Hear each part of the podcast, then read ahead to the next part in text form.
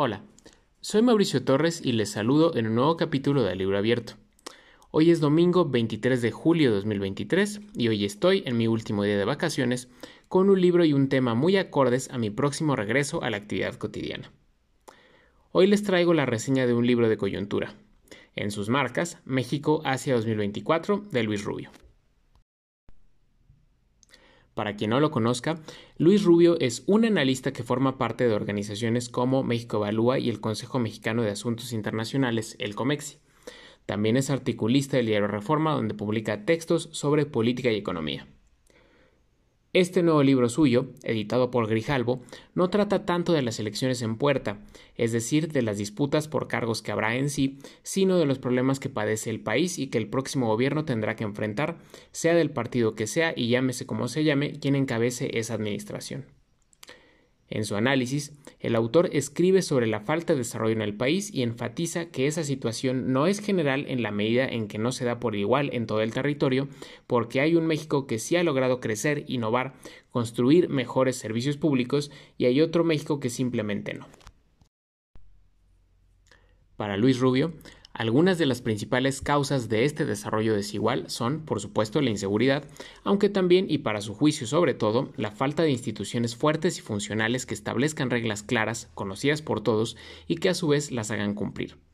Y eso, de acuerdo con el autor, aplica tanto para las compras públicas y la poca prevención de actos de corrupción como para las posibilidades de hacer negocios sin sufrir algún tipo de acto de extorsión.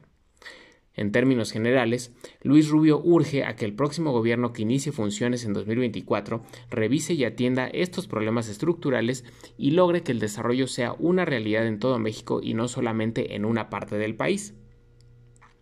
Hasta aquí, me parece que es difícil, si no es que imposible, no estar de acuerdo con el autor sobre que México necesita un desarrollo parejo, aunque pienso que tiene algunos argumentos cuestionables o que no están suficientemente sustentados o desarrollados. Yo encuentro al menos dos puntos, digamos, débiles en el libro. El primero es que, me parece, el autor hace un juicio benévolo sobre la responsabilidad del gobierno de Felipe Calderón en los problemas de inseguridad que tenemos. A su parecer, esos problemas no provienen tanto de la llamada guerra contra el narcotráfico, sino de factores previos, cuando la evidencia muestra que, si bien las organizaciones delictivas tenían años creciendo, si fue el sexenio de Felipe Calderón y las decisiones que se tomaron en él lo que detonó la escalada de violencia que hoy sufrimos. El otro punto es que considero que no profundiza en sus propuestas sobre cómo el país podría activar mecanismos claves para el desarrollo, como una revolución educativa.